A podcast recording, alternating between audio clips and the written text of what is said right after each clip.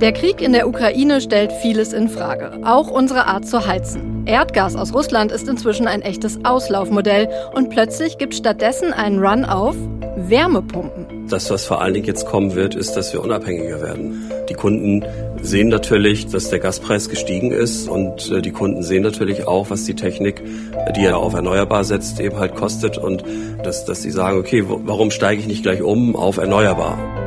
Sagt Thorsten Bock von den Stadtwerken SH. Der hat gerade echt alle Hände voll zu tun. Um die Erderwärmung zu begrenzen und gleichzeitig unabhängig von Gas und Öl aus Russland zu werden, müssen wir in Zukunft anders heizen.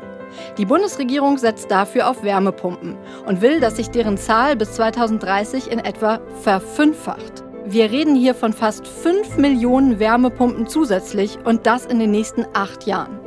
Wie ist das zu schaffen? Das wollen wir heute beantworten und so viel kann ich schon verraten. Ein Teil der Lösung lautet Think Big. Ich bin Susanne Tappe und ich heiße euch herzlich willkommen in unserem Podcast. NDR Info Mission Klima Lösungen für die Krise. Ja, und damit sind wir schon in Schleswig-Holstein, genauer gesagt in Schleswig und in Rendsburg. Wir hören Schritte von drei Männern und einer davon, das ist mein Kollege Arne Schulz. Hi Arne. Hi. Anne, du moderierst ja eigentlich im Wechsel mit mir diesen Podcast. Wir sollten hier gar nicht zusammen im Studio stehen, aber diesmal bist du ja spontan als Reporter rausgefahren. Sehr spontan, wenn ich das mal so ausdrücken darf, weil unsere eigentliche Reporterin am Morgen des Termins plötzlich einen positiven Corona-Test hatte. Oh Mann. Ja, genau. Oh Mann, habe ich auch gedacht, als ich wach geworden bin und schon den verpassten Anruf gesehen habe und eine Notfall-SMS. Ähm, ja, das einzig Gute war eigentlich, ich war schon gut im Thema, weil ich die Folge eigentlich moderieren sollte und im Hintergrund schon viel recherchiert hatte. Deshalb ging das auch irgendwie mit dem Rollentausch. Und ich hatte zum Glück auch zwei tiefenentspannte Gesprächspartner. Nämlich Thorsten Bock von den Stadtwerken SH. Der ist äh, dort Bereichsleiter und kümmert sich seit acht Jahren um innovative grüne Projekte. Sein Geschäftsführer hatte ihn lustigerweise damals darauf angesetzt, nachdem Thorsten Bock privat ein Ökohaus gebaut hatte. Und dann war noch jemand dabei, nämlich ein Erklärbär, so hat das Bock aus Spaß formuliert. Und der heißt Axel Sörensen, STN Schleswig.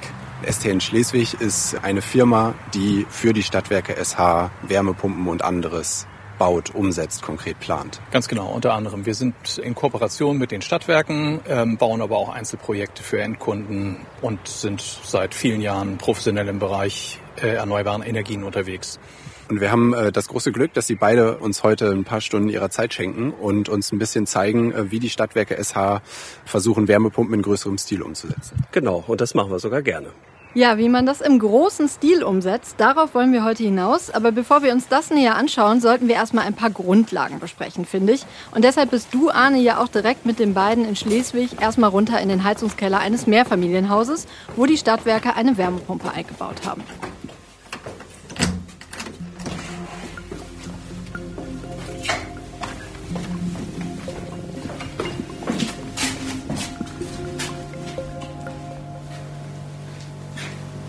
Dieses sanfte Summen, das ist doch wahrscheinlich die Wärmepumpe, oder? Genau, das klingt äh, total unspektakulär und sieht auch unspektakulär aus.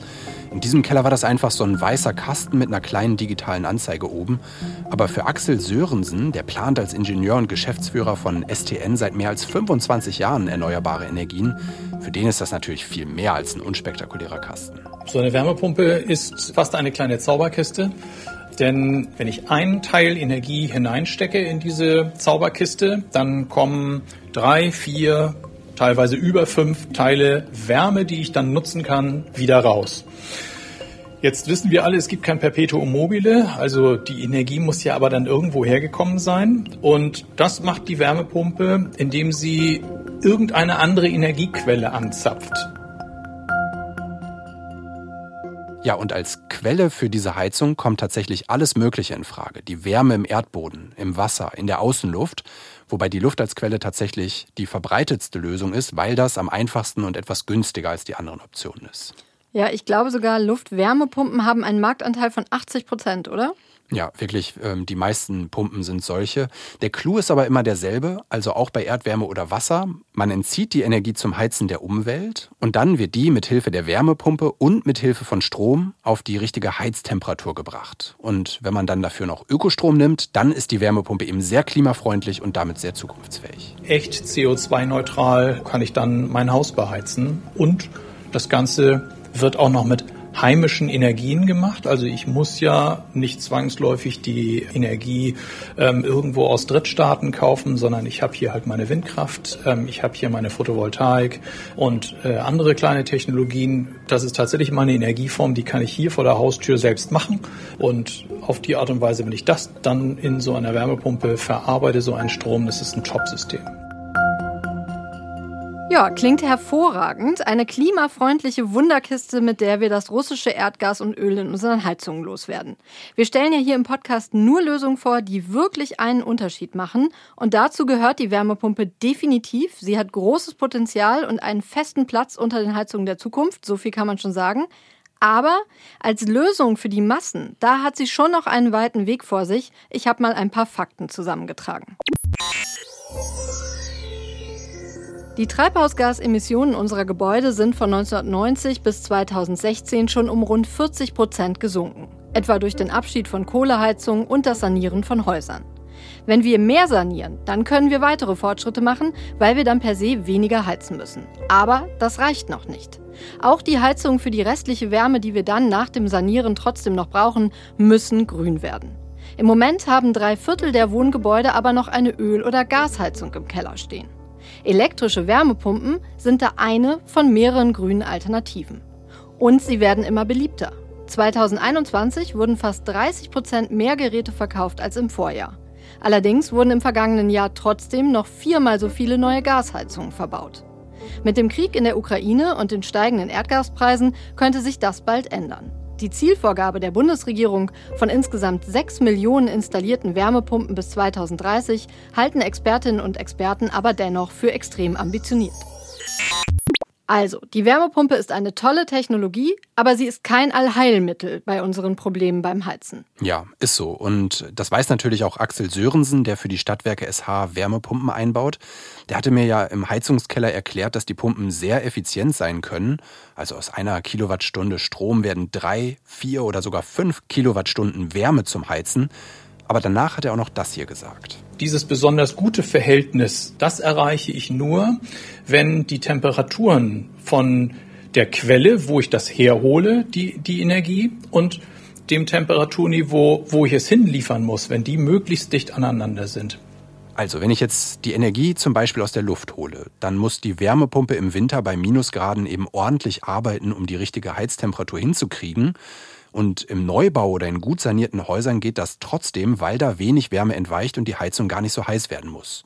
Wenn man das jetzt aber versucht im zugigen, komplett ungedämmten Altbau, dann stößt die Wärmepumpe doch an Grenzen, weil da braucht die Heizung eine viel höhere Vorlauftemperatur und die zu erreichen, damit das Haus überhaupt warm werden kann, das ist für die Wärmepumpe dann eben eine große Kraftanstrengung. Und irgendwo ist dann mal so eine Grenze, wo sowohl die Technik das irgendwann nicht mehr so gerne mag, von diesem riesigen Temperatursprung, aber auch eben die Wirtschaftlichkeit anfängt zu kippen, weil ich muss ja immerhin Strom als relativ wertvolle Energieform hineinstecken und dann macht man es einfach nicht mehr. Heißt, die Wärmepumpe verbraucht dann also bei alten, unsanierten Häusern so viel Strom, dass es am Ende einfach zu teuer wird. Genau, dann ist es zu teuer, dann lohnt sich das nicht mehr. Okay, wichtig zu wissen, deshalb ist ja auch eine Sanierung oder zumindest eine Teilsanierung oft der erste Schritt vor dem Einbau einer Wärmepumpe. Wenn ihr noch mehr grundlegende Infos dazu sucht, zum Beispiel auch zu den staatlichen Fördermöglichkeiten, dann empfehlen wir euch unsere Homepage. Marc Oliver Rehrmann aus unserem Klimateam hat dort nämlich viele Fragen und Antworten zusammengestellt und das Ganze findet ihr unter ndr.de-klimawandel. Okay, halten wir schon mal fest, kein Allheilmittel, aber ein wichtiger Teil der Lösung sind Wärmepumpen trotzdem, weil sie eben so effizient und gleichzeitig so umweltfreundlich sein können. Und immer mehr Kunden glauben auch an diese klimafreundliche Art zu heizen und rennen Thorsten Bock und Axel Sörensen deshalb seit Jahresbeginn regelrecht die Bude ein.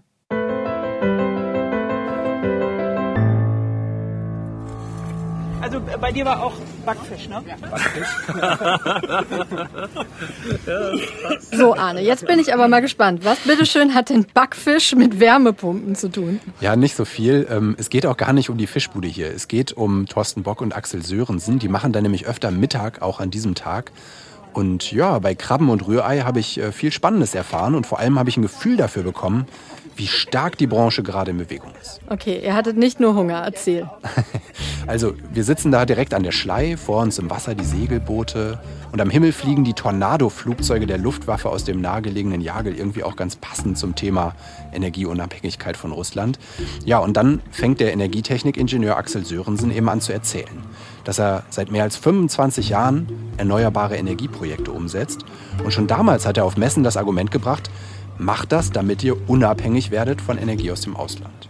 Schon damals, lass mich kurz rechnen, das müsste ja Ende der 90er gewesen sein. Hat er denn mit dem Argument damals irgendwas verkauft? Nee, der, das war ein totaler Reinfall, sagt er. Der musste dann damals das gesamte Marketing umstellen, um überhaupt was zu verkaufen. Aber jetzt plötzlich zieht dieses Argument natürlich. Seine Firma mit 26 Leuten kann sich plötzlich vor Anfragen kaum retten. Der arbeitet ja, wie gesagt, jetzt nicht nur in Kooperation mit den Stadtwerken, sondern auch für Privatleute. Ja, und er sagt, er ist jetzt schon fürs ganze Jahr ausgebucht. Und es ist natürlich für unsere Bürocrew eigentlich total frustrierend, dass es so ist, dass plötzlich ähm, wir die Aufmerksamkeit haben, wo wir ja glauben, dass wir die seit 26 Jahren eigentlich äh, noch viel mehr verdient hätten. Jetzt haben wir diese Aufmerksamkeit und müssen jetzt tatsächlich dann den Kunden sagen, wir können jetzt im Moment leider nichts mehr für dich tun. Das ist natürlich für die Mannschaft im Betrieb ist das natürlich auch ein bisschen frustrierend, ähm, wenn man quasi den ganzen Tag Nein sagen muss, obwohl man eigentlich am liebsten ganz lange und doll Ja sagen würde. Ja, so, das ist im Moment tatsächlich aber das, wo wir jeden Tag mit zu tun haben. Ja, das geht los mit Lieferproblemen. Die Preise steigen. Und neue Mitarbeiter, ne, die muss man ja auch erstmal gründlich anlernen. Das geht ja auch nicht von heute auf morgen. Ja, das sagt ja auch der Zentralverband Sanitär, Heizung, Klima. Ähm, sehr schöner Name, finde ich übrigens. Die Branche ist komplett ausgelastet, sagen die da. Und zwar auch, weil bislang nur weniger als 30 Prozent der Heizungsbauer überhaupt Erfahrung mit Wärmepumpen haben. Da braucht es also noch viele Schulungen in den nächsten Jahren. Genau, also das sagt Axel Sörensen auch. Nur so schwierig jetzt die aktuelle Situation ist für die nächsten Jahre, da sieht er das vor allem als große Chance. Und Thorsten Bock von den Stadtwerken SH, der denkt auch ganz ähnlich. Seine Stadtwerke, die wollen bis 2035 klimaneutral sein. Das ist also wirklich nicht mehr so lange hin.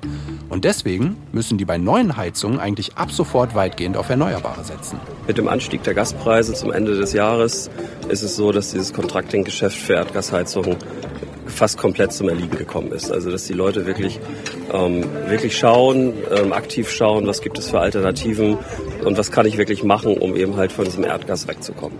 Bauen Sie denn von den Stadtwerken SH überhaupt noch neue Erdgaslösungen ein in Häuser? Wir bauen nur noch Lösungen ein, die, die CO2 einsparend sind.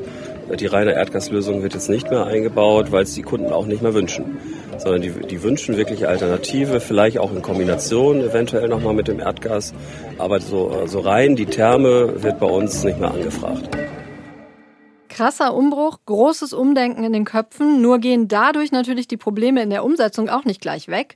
Neben den Handwerkern sind ja auch Energieberater ziemlich am Limit und das wirkt den beginnenden Wandel zum Teil gleich wieder ab.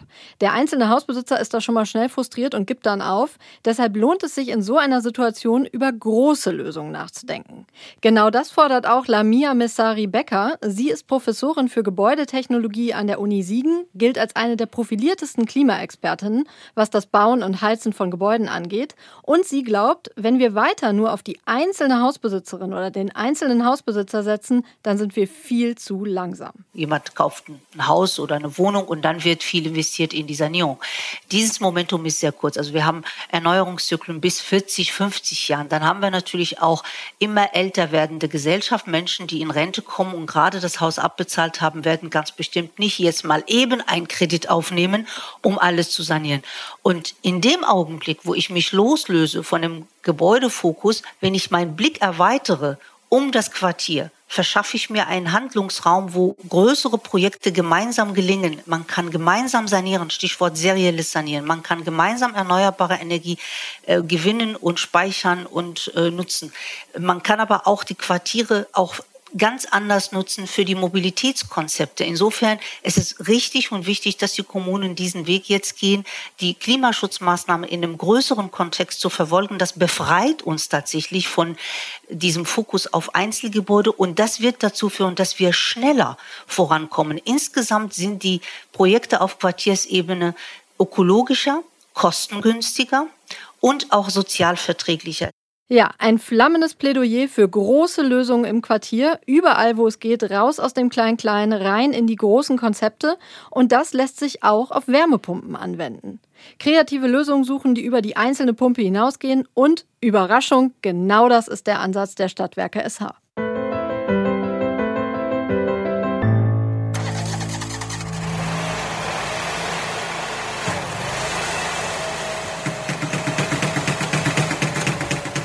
Okay, neuer Ort, neues Konzept, Wärmepumpen im großen Stil. So sieht's aus. Und wir sind jetzt hier im Behrender Redder in Schleswig. Ein noch ziemlich junges Wohnviertel, wo die Straßen hübscherweise nach Märchen- und Kinderschriftstellern benannt sind. Und auf dem Spielplatz graben gerade zwei Arbeiter den Sand mit so einer großen Maschine um, daher der Krach. Aber ansonsten war es da total idyllisch. Und Thorsten Bock hat mich dann auch schnell weggeführt vom Lärm hin zu einer Grünfläche. Wir gehen jetzt hier über eine Wiese. Da vorne steht Wildblumenwiese. Wir haben hier ganz viele Pusteblumen. Ähm, wir wollen aber nicht Pusteblumen pusten. Nee, äh, was wollen wir denn sonst? also eigentlich hatten Sie mich, glaube ich, hierher gebracht, weil Sie gesagt haben, das ist hier die Zukunft des Heizens. Die beginnt hier sozusagen. Ja, genau. Die Zukunft des Heizens beginnt wirklich hier. Also wir haben hier wirklich eine Wildblumenwiese und unter der Wiese liegen 3000 Quadratmeter Erdkollektoren. Von diesen Erdkollektoren geht es dann über das Hauptleitungsnetz zu den Hausanschlüssen, äh, zu den Wärmepumpen in den Häusern. Erdkollektoren, das musst du jetzt mal kurz erklären, Arne. Ja, also die haben da ein Loch gegraben, ein paar Meter tief nur und da ganz viele dieser Kollektoren verlegt. Das sind so Schläuche, so kann man sich das vielleicht vorstellen. Und die können die Wärme des Erdbodens einfangen. Da macht man das wieder zu und jetzt ist da eben nur noch diese Wiese und man sieht von diesen Kollektoren original nichts. Und damit wird jetzt das gesamte Wohnviertel warm? Ja, also der erste Bauabschnitt, der ist 2008 äh, tatsächlich noch ganz klassisch mit Erdgas versorgt worden. Aber ab 2014, also beim zweiten und dritten Bauabschnitt, da ging es dann los mit der Erdwärme. Und äh, die versorgt jetzt tatsächlich rund 200 der 250 Wohneinheiten. Okay, aber damit ich das richtig verstehe, also dort hat jede Wohneinheit noch eine eigene Wärmepumpe, aber das Besondere ist, dass es eine zentrale Wärmequelle gibt, richtig? Ja, ja, genau. Das ist wirklich das Wichtige daran. Das Besondere ist die zentrale Wärmequelle und von dort führen dann so Rohre, die mit Sohle, also mit so einer wässrigen Lösung gefüllt sind, zu den Häusern. Wir sind dann als nächstes äh, nochmal runter in den Heizungsraum dieses Mehrfamilienhauses im Viertel, weil da kommt dann wieder die Wärmepumpe ins Spiel. Die nimmt die Wärme der Sohle und bringt ja dann damit das Heizwasser und auch das Warmwasser auf die richtige Temperatur. Und dort in der Wärmepumpe, da habe ich dann angefangen mit Thorsten Bock darüber zu sprechen, wie es überhaupt zu diesem Projekt kam. Und da hat sich dann eigentlich ziemlich schnell rausgestellt, äh, der Start, der war wirklich nicht leicht. Also für uns ist es eine Herausforderung gewesen, überhaupt dieses Konzept hier in Schleswig umzusetzen, weil es damals, als es anfing, vor acht Jahren, noch relativ neu war. Also nicht nur neu für uns, sondern eben halt auch neu für die Bauherren, die hier gebaut haben. Also heißt im Klartext, die Leute hatten erstmal ziemlich große Bedenken, oder? Ja klar, genau. Die hatten große Bedenken und ich hätte die auch gehabt, ehrlich gesagt, weil die Stadtwerke, die hatten ja damit noch überhaupt keine Erfahrung. In ganz Deutschland gab es kaum Projekte in dieser Größenordnung. Und da haben die Leute sich natürlich gefragt, funktioniert das überhaupt? Aber dann am Ende hat Thorsten Bock die allermeisten trotzdem überzeugt. Wir haben zu dem Kunden gesagt, ähm, grundsätzlich ähm, würden wir dich gerne versorgen und das System, was wir dir installieren, ist versorgungssicher. Und es kostet nicht mehr, als wenn es eine Einzelhausversorgung wäre.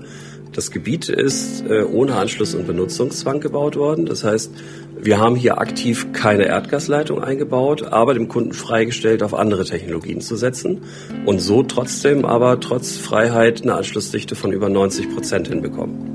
Okay, also die Leute hatten am Ende die Wahl, die hätten sich jetzt auch eine Pelletheizung einbauen können, dann hätten sie sich dieses Experiment mit der Quartierswärmepumpe gespart. Mhm, genau. Und äh, ich vermute, am Ende war einfach dann das Gesamtpaket wirklich das Erfolgsrezept, ne? dass dass das Ganze den Einzelnen nicht mehr kostet, ist natürlich ein Aspekt. Und dann äh, kümmern sich die Stadtwerke SH aber eben auch um die Erdkollektoren, falls das mal nötig ist. Damit hat der Einzelne dann nichts zu tun. Und die allermeisten Kunden äh, buchen auch noch für ungefähr 10 Euro im Monat so eine Art äh, fast sorglos Paket dazu, wo die Stadtwerke sich dann zum Beispiel ums Auffüllen des Heizungswassers und äh, sogar um die Reparatur der Wärmepumpe im Haus kümmern, wenn das mal nötig ist.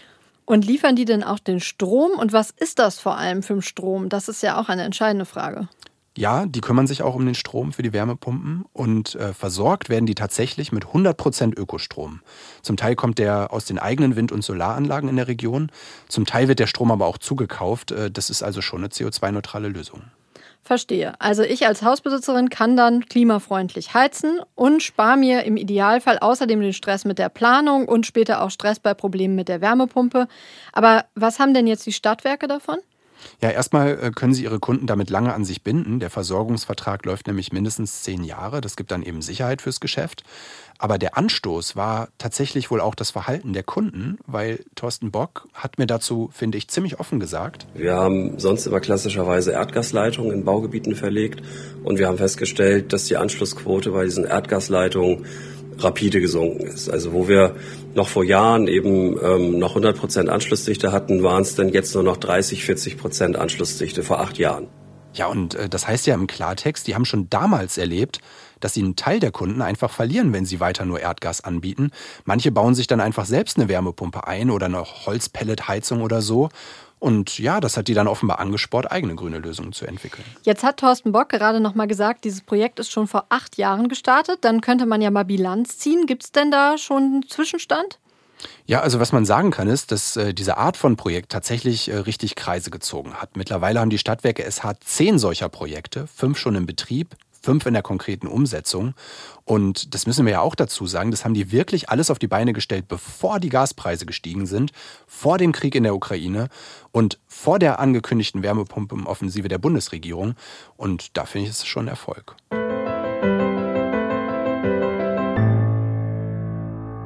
Okay, tolle Lösung also für Neubaugebiete. So kann man offenbar sehr viele Häuser auf einmal mit Wärmepumpen versorgen und das ist ja schon mal richtig viel wert. Schließlich will die Bundesbauministerin ja wegen der Wohnungsnot 400.000 neue Wohnungen pro Jahr bauen lassen.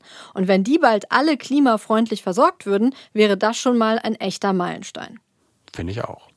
Aber für die vielen älteren Häuser in Deutschland ist damit ja noch nichts gewonnen, denn da liegt ja auch wirklich ein ziemlich großes CO2-Problem. Die Bestandsbauten machen den größten Teil der Emissionen im Gebäudesektor aus und deshalb ist jetzt die Gerätchenfrage, was ist denn mit diesen älteren Gebäuden? Funktioniert die Quartierslösung da auch? Ja, also auch da gibt's äh, schon Konzepte für und äh, die Stadtwerke SH haben die auch schon ausprobiert, eine halbe Autostunde von Schleswig entfernt, nämlich in Rendsburg.